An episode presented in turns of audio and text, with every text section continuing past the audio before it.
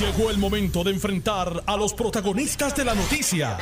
Esto es el podcast de En Caliente con Carmen Jovet. Buenos días, gracias por la sintonía. Aquí estoy como todos los días de lunes a viernes para llevarles las informaciones. Y comienzo con el presidente de la Cámara de Representantes, Carlos Johnny Méndez. Les recuerdo que estoy en vivo por Noti1 630 y su cadena, por el 94.3 FM y también por eh, notiuno.com diagonal TV, audio y video. Eh, buenos días, señor presidente.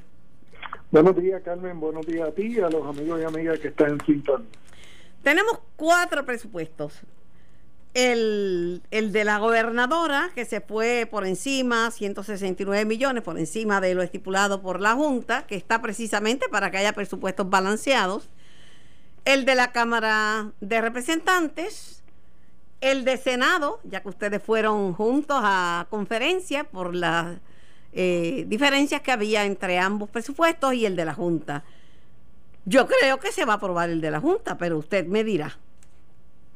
Bueno, nosotros aprobamos un sustitutivo que contenía aspectos que había sometido la señora gobernadora en su presupuesto y el presupuesto que había presentado la Junta por virtud de la ley promesa eh, ese fue el que aprobó Cámara y Senado, pero que fue un comité de conferencia donde al final de la noche eh, no hubo acuerdo y la Junta aprobó su presupuesto conforme establece la ley federal, eh, que es bastante similar al que había aprobado la Cámara de Representantes. Y el email Bueno, por otro lado, este presidente, eh, ¿Qué está pasando entre la Cámara y el Senado? No se pueden, mm. son de un mismo partido, pero no se pueden poner de acuerdo. Bueno, nos pusimos de acuerdo en muchísimas cosas ayer. Así que las diferencias son las típicas que ocurren en cualquier cierre de, de sesión, pero no hay unas diferencias eh, que sean de, de, de pelea, de disgusto, nada de eso, todo lo contrario eh, existe mucha, eh, ¿qué te puedo decir? Respeto mm. entre ambos cuerpos. No tiene que ver con que eh, la Cámara apoye a, a Pierluisi y en su mayoría, quiero decir la Cámara mayoría y, allá y en el Senado aprueben, apoyen en la mayoría a, a Wanda.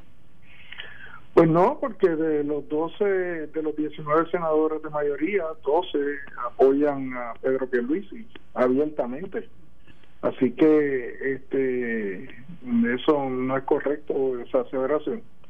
Eh, nada tiene que ver una cosa con la otra, todo es trabajo legislativo y, es típico de las cosas que ocurren tradicionalmente.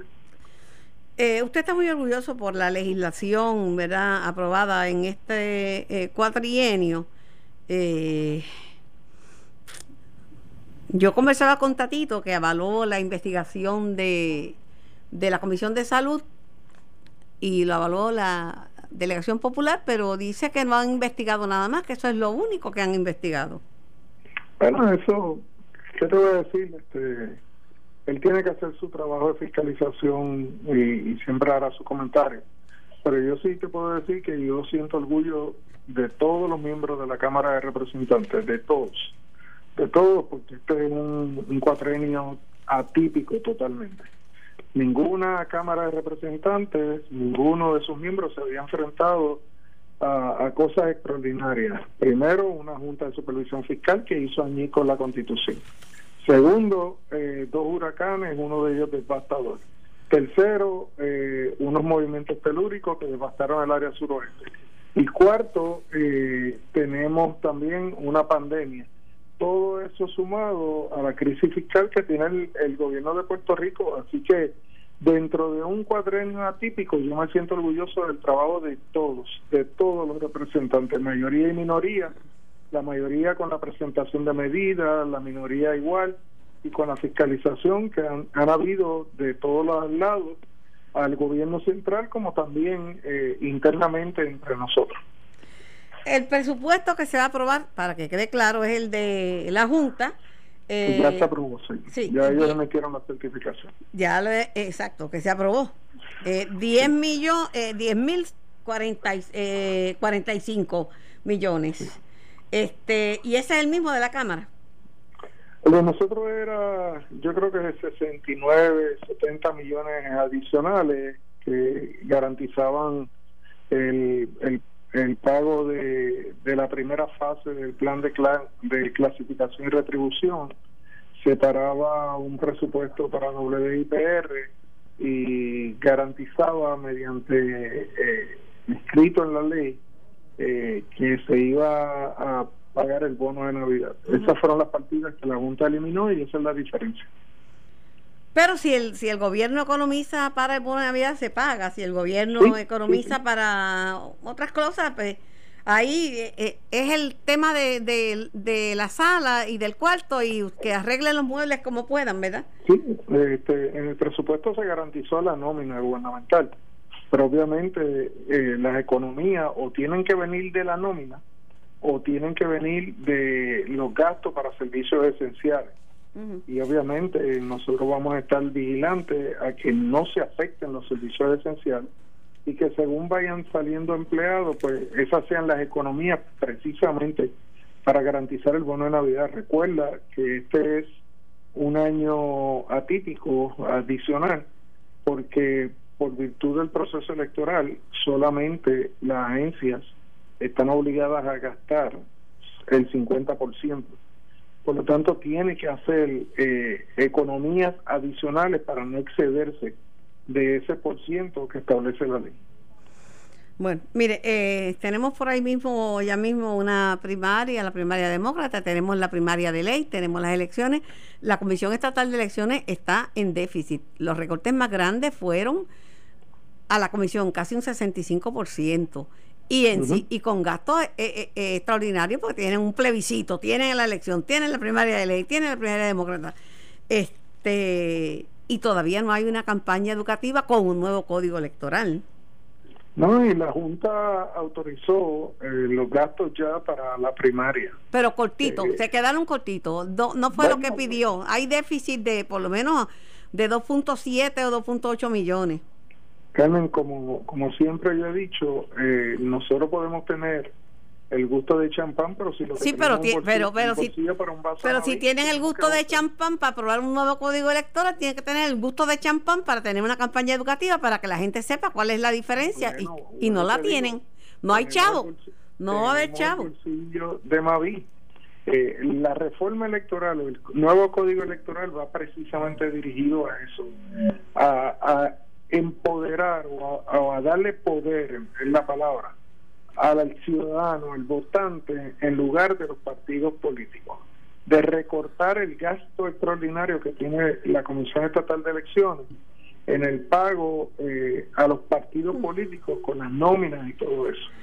Así que eso, eh, con la aplicación de la ley y luego del proceso electoral, se verá y de esa manera tendremos una comisión estatal de elecciones que será mucho más funcional con mucho menos pero la gallina la gallina vale 20 reales y todo cuesta. Y si no hay el dinero no va a haber campaña en medio y si va a haber va a ser bien bien bien bien tarde. Ayer era el último día para inscribirse este para para, para, las primarias verdad y, y eso no es de los partidos políticos, los diferentes candidatos, estuvimos llevando a cabo esa promoción. Sí. A través de las redes y a través de... No todo el mundo se deja llevar por las redes, ¿sabe? No, yo lo sé, eh, pero también a través de... Mire, creo que el, mire, el argumento lo perdió. Así que lo voy a dejar, pero no, no, yo no voy a discutir contigo, también. Lo perdió, lo perdió. A veces, a veces uno gana y uno pierde. Ah, ese lo perdió, pero, pero, lo perdió, pero los otros argumentos están buenos. Pero mire, eh, le voy a hacer este planteamiento y me reacciona. Hay guerra entre guandistas y pierluisistas. Ante el informe de la Comisión de Salud, el ingeniero Jorge Dávila, director de campaña, dijo que ese era el Blue Ribbon de Pierluisi. Y ya usted sabe a lo que se refiere.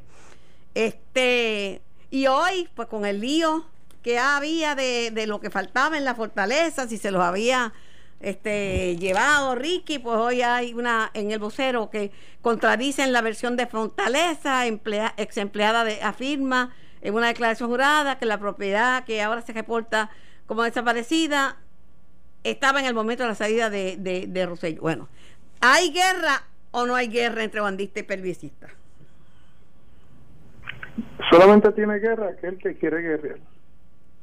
Yo presento ideas, las discuto y que el pueblo evalúe. Yo no le presto un comentario adicional a ese tema. Solamente tiene guerra aquel que quiere guerrear. Ok. Este. Y es el Blue Ribbon, es el Blue Ribbon eh, de, de Pierluisi, esa investigación donde se ha dicho que han referido personas íntegras. El mejor testigo en la historia siempre es el tiempo. Vamos a darle tiempo, vamos a esperar.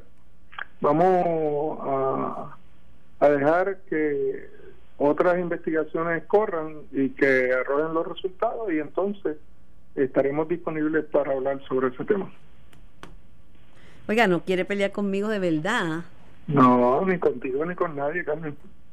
Pues, pero yo sigo peleando con usted. Acuérdate, acuérdate, ayer cumplí años y entré en una nueva etapa ahora. Y yo lo sabía, pero como usted no me llamó para el mío, no lo llamé para el suyo en venganza.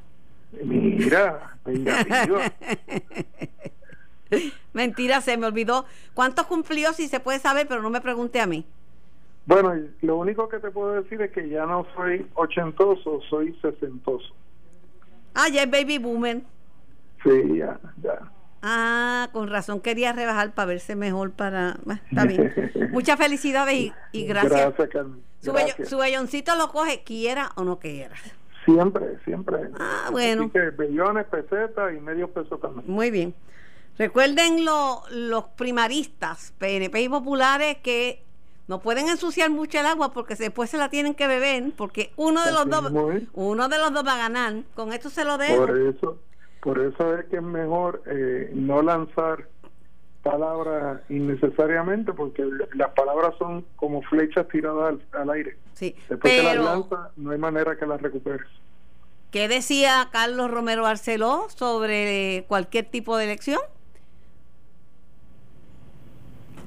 que tienen que, que tienen que correr asustados, que no se crea que siempre, claro. ni el suyo ni el de ni el ni el bando suyo, ni el bando de la de la gobernadora ha ganado, ni el bando de Batia, ni el de Yulín, ni el de Charlie. Uno nunca puede dar nada por sentado, uno siempre tiene que esforzarse. Pero la frase es buena, correr asustado, eso me Claro, siempre, siempre. Gracias. Gracias por su tiempo. Cuídate, Carmen. Igual, era el presidente de la Cámara de Representantes, Carlos Johnny Méndez. Y tengo al, al ingeniero Jorge Dávila. Buenos días, ingeniero Dávila. Buenos días, Carmen. Un saludo a ti y a todos los que escuchan Notiuno. Usted es el que quiere guerrear. Yo creo que es a usted que se refieren. Oye, yo quiero aprovechar para desearle un feliz cumpleaños, ¿verdad? un día atrasado al presidente de la Cámara, Johnny Méndez. ¿Los dientes para afuera o como No, o bien... no, no, genuinamente. Johnny Méndez es un buen amigo y es un compañero estadista y PNP. Eh, y pues estamos en un proceso primarista, ¿verdad? Y cada cual tiene derecho a escoger su candidato. Eh, él tiene un candidato y yo pues tengo la responsabilidad de dirigir la campaña de, Mire, es, mire, tenga sentido de humor, es un bellón porque son las 10 de la mañana. Pero si tú sabes que si algo tengo yo y me distingue a mí es mi sentido del humor. Hasta que se enfogona. Eso, eso, me lo has reconocido tú a través de, de todos estos es años. Correcto, eso es verdad. Eso es correcto. Es más, estoy, es más, estoy sonreído. Eso es correcto. Siempre, hasta que se enfogona, que entonces es un dragón que bota fuego por la boca. No, tú conoces bien a Jorge Dávila, tú lo conoces. Yo lo que pasa es que soy muy intenso, ¿verdad?, en defender las causas eh, en las que creo. Y mis expresiones en cuanto a las investigaciones de la Cámara, Carmen, las sostengo. Es el Blue Ribbon de Pedro Pierluisi. Y es lamentable porque los estadistas hemos sufrido, eh, persecución en el pasado. Eh, y cuando yo hablo del Blue Ribbon, todos los y todos los estadistas se recuerdan de la campaña que montó Cira Calderón para tratar de criminalizar a todos, y me incluyo yo, los que estuvimos trabajando mano a mano con el gobernador Pedro Rosselló, a quien en el día de hoy eh, lo reconozco como el mejor gobernador que tuvo Puerto Rico y que transformó a Puerto Rico. Y se criminalizó su obra. Lamentablemente la corrupción eh, ¿verdad? ha existido en el pasado, pero son individuos, individuos que pudieran ser tan corruptos en el servicio público como, como serían si estuvieran en el lado privado. Esa es la realidad y lo lamentable es cuando se trata de manchar reputaciones. En pero, este referido. Pero Jorge, eh, eh, Jorge, lo cierto es que está referido a instituciones serias. Que en ese sentido tengo que decir que lo que dijo Méndez, que el tiempo será el juez y quien dará la razón, es, es cierto porque mira, el FBI no es PNP ni es popular que yo sepa, ni es, ni es guandista ni es pervisista. Este, la oficina del Contralor se acaba de nombrar bajo esta administración. Este, por el estilo, el eh, ética gubernamental se nombró en esta administración uno nuevo, está el FEI, eh, justicia federal, justicia local, que es una funcionaria de esta administración, y justicia federal. O sea, son organismos serios. Tú sabes lo que pasa, Carmen. Y yo estoy de acuerdo con, con Johnny Méndez. Lo que pasa es que cuando llegue el tiempo y se aclaren las aguas, ya esas reputaciones quedaron manchadas. Yo te voy a dar dos ejemplos de personas a quien distingo, a quien considero mis amigos y que fueron perseguidos por ese Blue Te hablo del señor Jorge Cerny y te hablo del señor Jorge Aponte, que en aquel entonces era director de OGP y alegaban que había subestimado los recaudos del gobierno, que para eso son los estimados. Y trataron de criminalizarlo. Y aquí, lamentablemente, se ha tratado de criminalizar a personas de una conducta intachable, de una trayectoria. Y peor que eso, Carmen, te voy a dar el ejemplo de Segundo Rodríguez, el doctor Segundo Rodríguez. No está en el gabinete de la gobernadora. Dio un paso al frente para apoyar la gestión de la gobernadora en salvar vidas, en velar por la salud de un pueblo. En lugar de agradecérselo, no ha cobrado un centavo, le hacemos un referido. Eso es lamentable. Elmer Román, la misma Cámara que está refiriéndolo hoy, lo confirmó como secretario de Estado. La trayectoria de Elmer Román en el servicio público, tanto en agencias federales Pero cuando lo confirmaron, dejaron consignado, porque si la memoria no me falla, y tú sabes que tú tienes buen humor y yo buena memoria, este dejó consignado la Cámara que él había mentido bajo juramento en la vista sobre el almacén de suministro. Me acuerdo de eso. Bueno, yo creo que eh, Gabriel Rodríguez Aguiló, que es el autor de esta investigación, eh, votó en contra de M. Román. Pero si había razón para hacer un referido, no había razón para confirmarlo. ¿Tú sabes lo que pasa? Que es el análisis político. Lo confirman para que después que esté en el gabinete de Wanda Vázquez y tenga que ejercer una función, entonces le hacen un referido. El señor eh, Omar Chávez está dirigiendo los trabajos de reconstrucción de Puerto Rico. Ahora tiene que atender su asunto personal esta es una persona que viene del sector privado. Fue un eh, gerente, fue un, eh, un alto oficial ejecutivo en Metronics. Personas que no vienen de, la vida política, personas que no tienen por qué estar enredados en esta lucha primarista. Y es lamentable que se tenga que manchar reputaciones para adelantar una candidatura. Eso es lo lamentable y ese es el resultado neto de, los, de las investigaciones, tanto de lo del almacén de Ponce. Fíjate que el oficial que más directamente está involucrado en el almacén de Ponce era el que dirigía el manejo de emergencias, Carlos Acevedo. Y si vamos a hablar de negligencia en el deber, si alguien faltó fue Carlos Acevedo. Pero como Carlos Acevedo está identificado con el bando de Pedro Pierluisi, no está referido. La persona que directamente tenía la responsabilidad del almacén de Ponce. Esa es la realidad, no era el Metromán. Así que, como dice Johnny Méndez, el tiempo dirá, pero yo te auguro que no va a pasar de primera base. Pero la gente, igual que el tiempo dirá, yo creo que hay una frase célebre. Prohibido olvidar.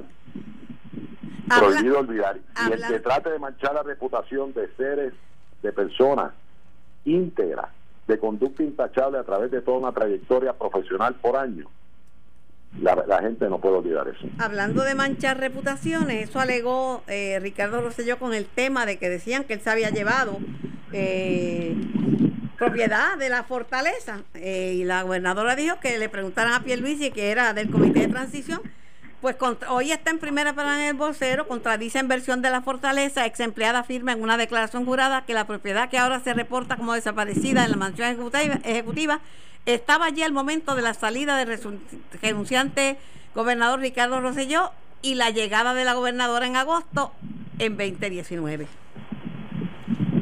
Eso se clarificará en su momento, eh, pero, Pero también se mancha la reputación porque muchos decían, mira qué ladrón se acabó hasta un play Bueno, si yo me recuerdo bien que inició el tema de esto a nivel público, eh, fue el gobernador o la ex primera dama, el ex gobernador o la ex primera dama.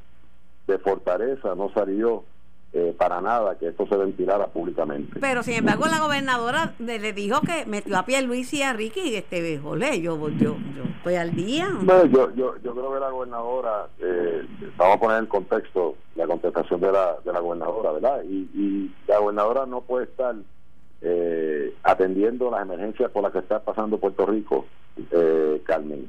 Aquí está temblando la tierra todavía, aquí estamos en medio de una pandemia exigirle a la gobernadora que esté pendiente si falta eh, un artículo o una propiedad del gobierno de Puerto Rico es pedirle demasiado a la gobernadora.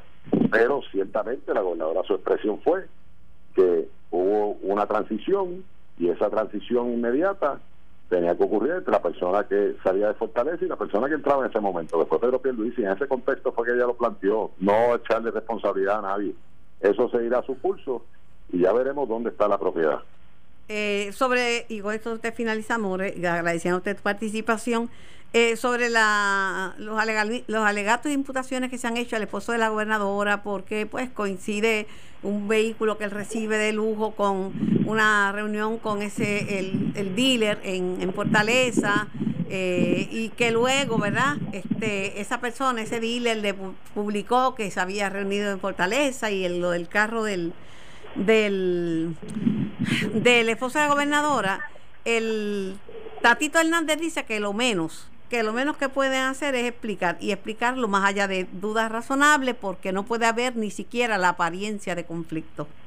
Sí, eh, por eso, y si mañana alguien dice que las hijas de la gobernadora hicieron compra de cono y la gobernadora se reunió con el presidente Cono, pues entonces aquí hay un A eso hemos llegado, Carmen. Mira, si algún funcionario público pasa por un escrutinio riguroso de informes de ética, de tener que responder ante las normas éticas eh, de la abogacía, ante el Tribunal Supremo, su responsabilidad como juez es, precisamente esa figura, la figura de un juez. El gobernador, el, la esposa, el esposo de la gobernadora, en su carácter personal, puede tener el vehículo que quiera. Eh, aquí se aclaró, y de hecho se aclaró en el momento que salió la noticia por primera vez, que una transacción de un trading, de un carro usado, por un modelo, eh, carro usado también, un año más adelantado.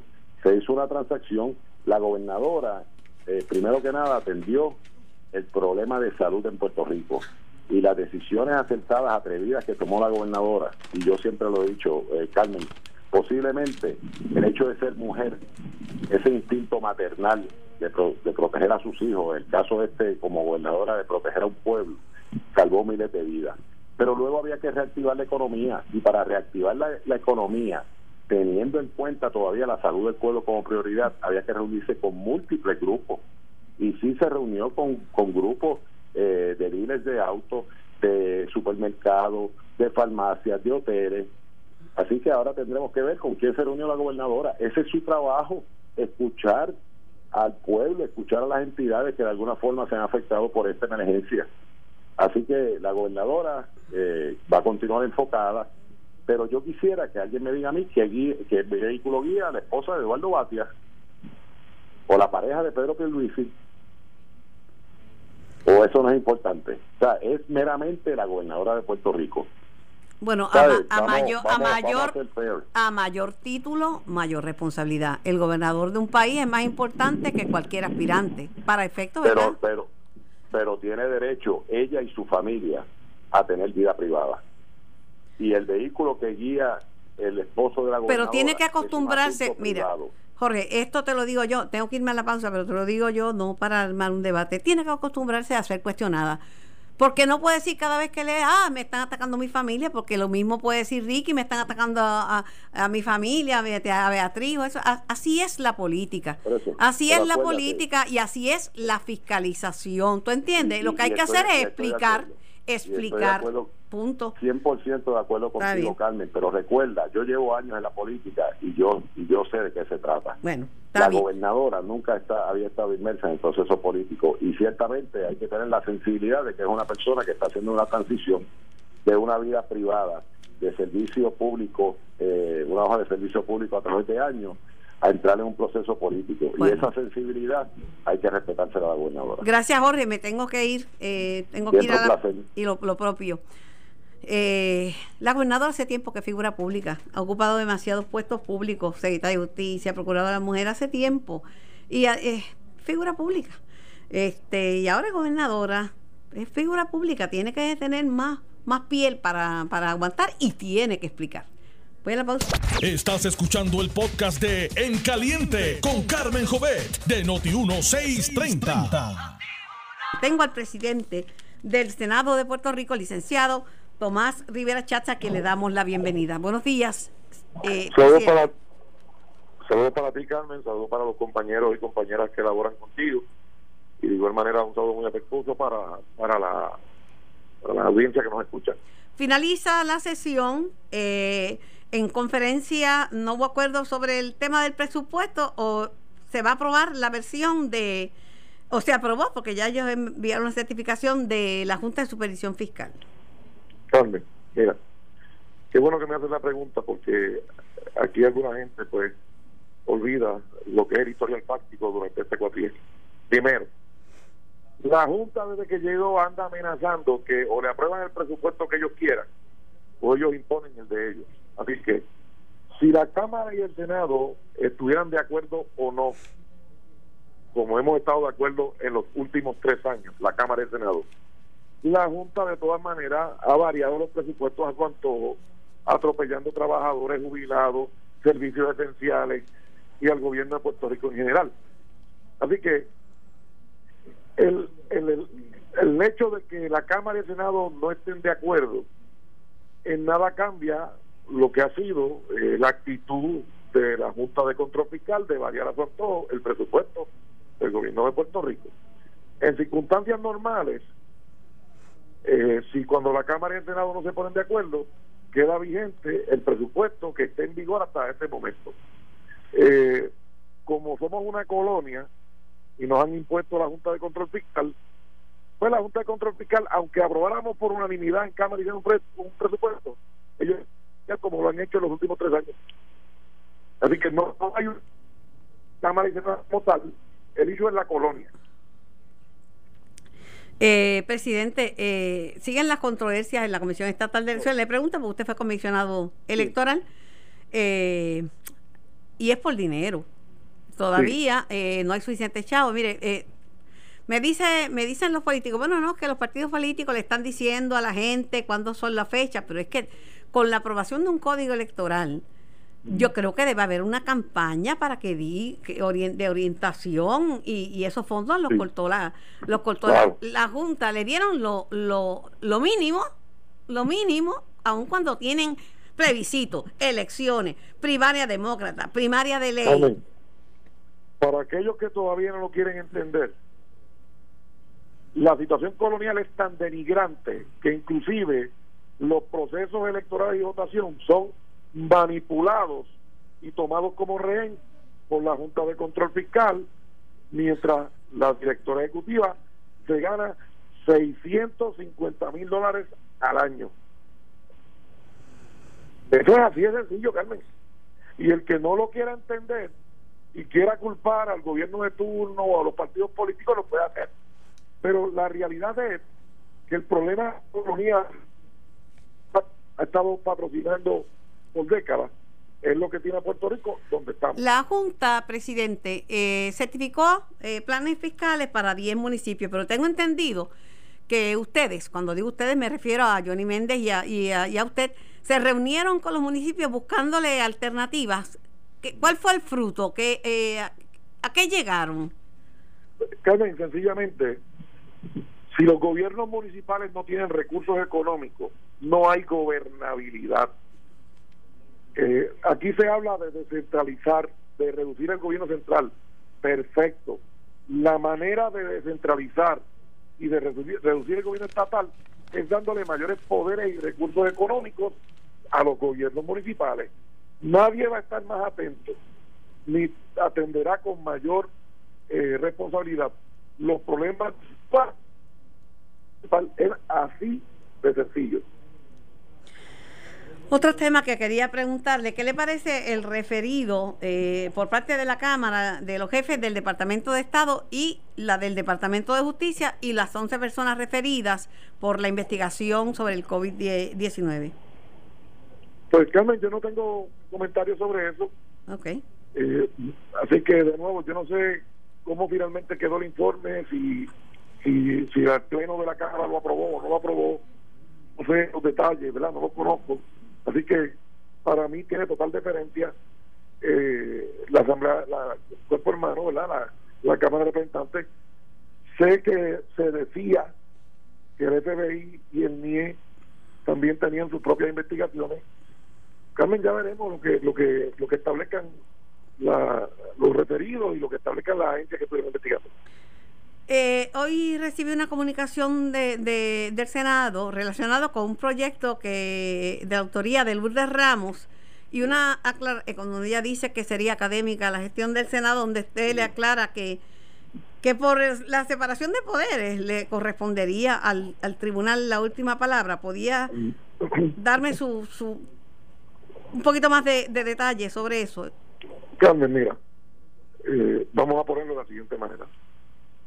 Todo Puerto Rico sabe que las veces que yo he presidido el Senado, hemos defendido convenios, hemos defendido a los trabajadores, nos opusimos a la derogación de la ley 80, hemos aprobado legislación para el retiro digno de los maestros, de los policías, hemos estado trabajando intensamente a favor de los trabajadores y los pensionados. Así que no es, que, no es lo que digamos, es lo que hemos hecho siempre. Ese es el récord mío en el Senado de Puerto Rico. Entonces la compañera Lourdes Ramos, quien tiene mi mayor estima y mayor aprecio, trae un proyecto que es contrario a derechos. Pretenden que la Asamblea Legislativa declare nulos o ilegales unos contratos que se establecieron cuando se emitieron unos bonos. La Constitución de Puerto Rico ubica en la rama judicial la facultad de adjudicar casos de controversia, no en la legislatura. Todavía más. Gracias. Está eh, prohibido, está prohibido por la Constitución que se legisle para menoscabar obligaciones contractuales. Con esas deficiencias, ese proyecto no es aprobable. Será simpático, será, ¿verdad? Eh, si, eh, valoramos, eh, ¿verdad? La causa, pero nosotros no vamos a aprobar un proyecto que es contrario a la Constitución y que el adjetivo, el adjetivo para correr, para, para describirlo no necesariamente es académico, es inconstitucional. Gracias, presidente, por su tiempo, gracias por contestar nuestras preguntas y gracias por eh, participar en este programa por Noti 1630. Como y quiero decir algo, Carmen, Sí. 15 segundos.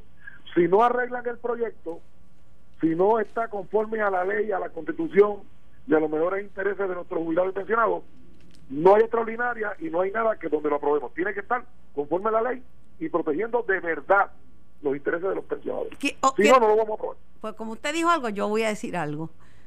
No podemos seguir aumentando el agua, el agua está carísima y es un servicio esencial y ahora mismo estamos en racionamiento. Examine eso, número uno, no pretendo que me lo diga ahora, pero examínelo. Número dos, ese contrato de Luma, examínenlo. La gobernadora se reunió A- con los... anoche aprobamos anoche aprobamos una resolución precisamente para ir sobre ese sobre ese asunto del contrato de Luma donde vamos a escuchar a los trabajadores a los clientes y a todas las partes en el mejor ánimo de que primero conforme a las disposiciones que el Senado incluyó en la ley de alianza público-privada, donde el Senado exigió de manera categórica que se protejan los derechos de los trabajadores y trabajadoras que pudieran ser objeto su, su, su agencia o su corporación de alguna eh, alianza público-privada total o parcial, se tiene que proteger la totalidad de los derechos. Eso fue gestión del Senado de Puerto Rico y así está en el récord legislativo. Y vamos a asegurar que los trabajadores de la Autoridad de Energía Eléctrica se les proteja y se les garantice sus derechos, que los clientes tengan el mejor servicio y que además eh, cualquier persona que venga a hacer negocio en Puerto Rico lo haga conforme al marco legal y protegiendo siempre y poniendo por, encima siempre el interés del pueblo de Puerto Rico. Gracias, presidente. Recuérdese, la aumenten el agua y aumentan la tarifa de energía eléctrica. Dos cosas bien importantes que, que, hablaré con él. Bueno, tengo a General Reyes. Si quiere venir a Puerto Rico, tiene que hacerse la prueba. General Reyes, buenos días. Buenos días, Carmen. Buenos días al pueblo de Puerto Rico. Que mucho hemos luchado, usted y yo, con esta vaina de las pruebas. Ya estoy hasta la coronilla. Y falta, falta más, hay que seguir. Hay que seguir, pero la verdad que la cosa está en descontrol en los Estados Unidos. Eh, conclusiones más importantes de la orden ejecutiva y si se puede cumplir, porque se puede hablar de rastreo, pero el epidemiólogo que se fue, David Capo, dijo que él no había hecho rastreo porque solamente tenían cinco personas en, el, en ese departamento y no daban abasto. Ciertamente, Carmen, eh, tenemos que utilizar tecnología del siglo XXI para poder eh, efectuarlo, porque sabemos que estamos promediando cerca de seis mil pasajeros diarios eh, y cuando lo multiplicas por 14 días, pues estaba hablando sobre 80, 85 mil eh, personas. Y es difícil eh, rastrear los 85 mil pasajeros que llegan en un periodo de, de, de, 13, 14 días en el aeropuerto. Así que importante de esta nueva orden ejecutiva que entra en, en efectividad, en vigencia, el, este próximo 15 de julio. Todos los pasajeros y todos los habitantes de Puerto Rico tienen que usar mascarilla. Eso es básico. Como menos, los, menos los turistas. Menos los turistas. Tengo retratos. Mire, hay una muchacha que se le fue atrás a un turista sin mascarilla y el señor por poco se la come viva. Como en los Estados Unidos ni el presidente quiere usar mascarilla, esos que vienen aquí de Estados Unidos no se ponen mascarilla. Pero esa orden ejecutiva pone la responsabilidad en las personas que invitan pone la responsabilidad en los dueños de los Airbnb, pone la responsabilidad en los hoteles. Así que las personas que no cumplan con esta orden ejecutiva, no solo los pasajeros, sino los que invitan o los que los hospedan, entiéndase, los Airbnb o los hoteles, están sujetos a penalidades. Puede ser hasta 5 mil dólares en multa, puede ser hasta seis meses de encarcelamiento. Eso es algo importante de esta orden que pone esa responsabilidad en todo el mundo. Pero cuando salen a la calle, como no hay quien, ah, los ciudadanos, que yo he visto que varios ciudadanos se le han ido detrás y lo han retratado, pero no hay quien le ponga una multa, no hay quien lo obligue, no se la ponen, o sea, y no hay policías para estar velando a los turistas. Y bueno, Carmen, hay una policía turística, eh, yo la veo en el la no, no, no, sé, no Tienen que hacer su trabajo, tienen que enforzar la ley, Carmen. No le, le garantizo que a turistas no le van a dar multa. Bueno, vamos a ver qué pasa. Eh, eh, obviamente en la ejecución hay que enforzar la ley. Hablando del rastreo, lo que va lo que se requiere es que el pasajero que viene a Puerto Rico, o sea, ahora se le requiere que se haga una prueba molecular con 72 horas o menos y la suba a la aplicación que se está desarrollando. Esta aplicación ya está como un 85% desarrollada. En los próximos días debe estar eh, terminada. Se va a estar eh, compartiendo con las aerolíneas, con las agencias de vuelo, para, para que cuando el, el pasajero que viene de Nueva York vaya a comprar su ticket en chipticket.com, tenga una aplicación y le diga, mire, usted tiene que entrar a esta aplicación, entrar su información y de viaje se le va a orientar sobre todas las medidas de salubridad que están establecidas en Puerto Rico combatiendo el COVID-19 que usted tiene que cumplir. Si el pasajero no llega con esa eh, certificación negativa molecular, la alternativa única es eh, eh, esa cuarentena domiciliaria o hoteliaria o si está en el Airbnb por los 14 días. Durante ese periodo la persona puede ir, se le va a dar un voucher, ir y hacerse la prueba molecular y eso es lo único que lo saca de esa, de esa cuarentena. Una prueba molecular negativa. el rastreo va a estar en manos del Departamento de Salud. Ellos están contratando un personal adicional y básicamente van a utilizar una aplicación que está recomendada por el CDC de Atlanta que se conoce como SARA Alert. SAR Alert. ¿Qué es lo que hace esta aplicación, Carmen?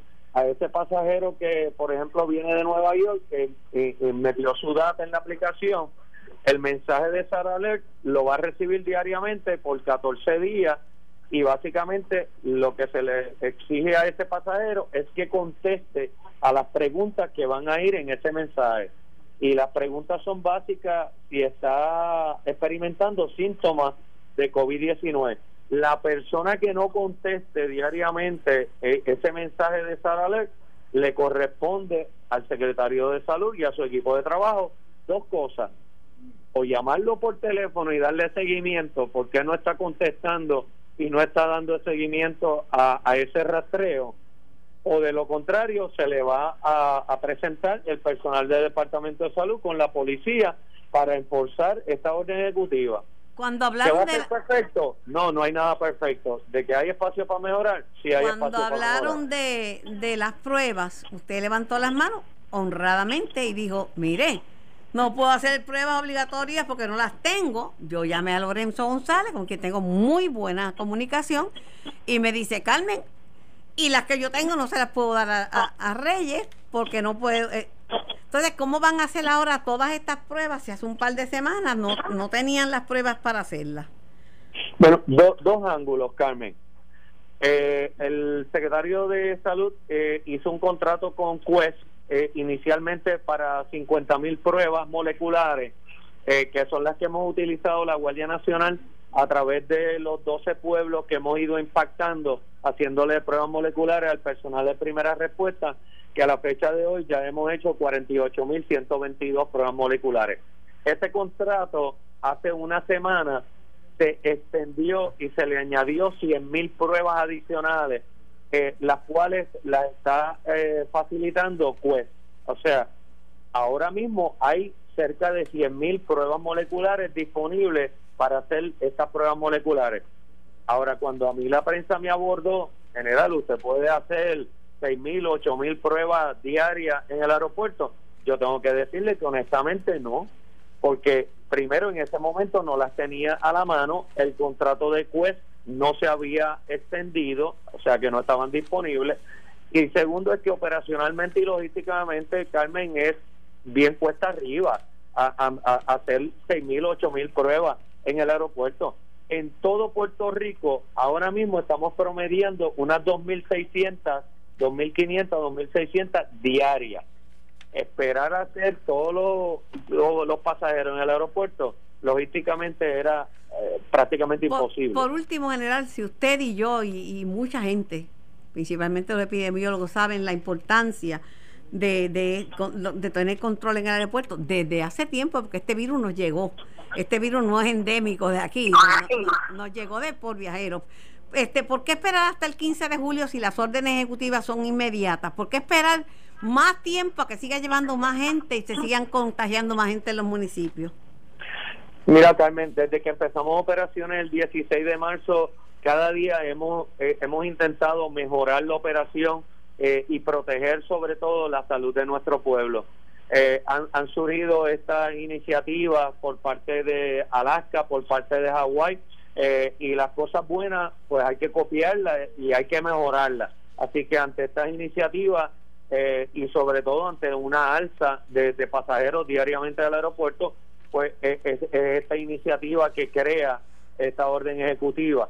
No obstante, para tú ponerle en efecto, hay un periodo de estos 15 días, uno porque hay que terminar la aplicación, que, se está trabajando y mejorarlo, hay, que compartir eh, los procesos con las agencias de viaje, con las aerolíneas, eh, coordinar los procesos. Y sobre todo con el pueblo de Puerto Rico y con los visitantes que vienen a Puerto Rico, socializar los requerimientos para poder facilitar el cumplimiento de esa orden. Gracias, general, por su tiempo, por su disponibilidad eh, y por ser eh, siempre atento a nuestros requerimientos, que es solamente para beneficio del el público que nos escucha.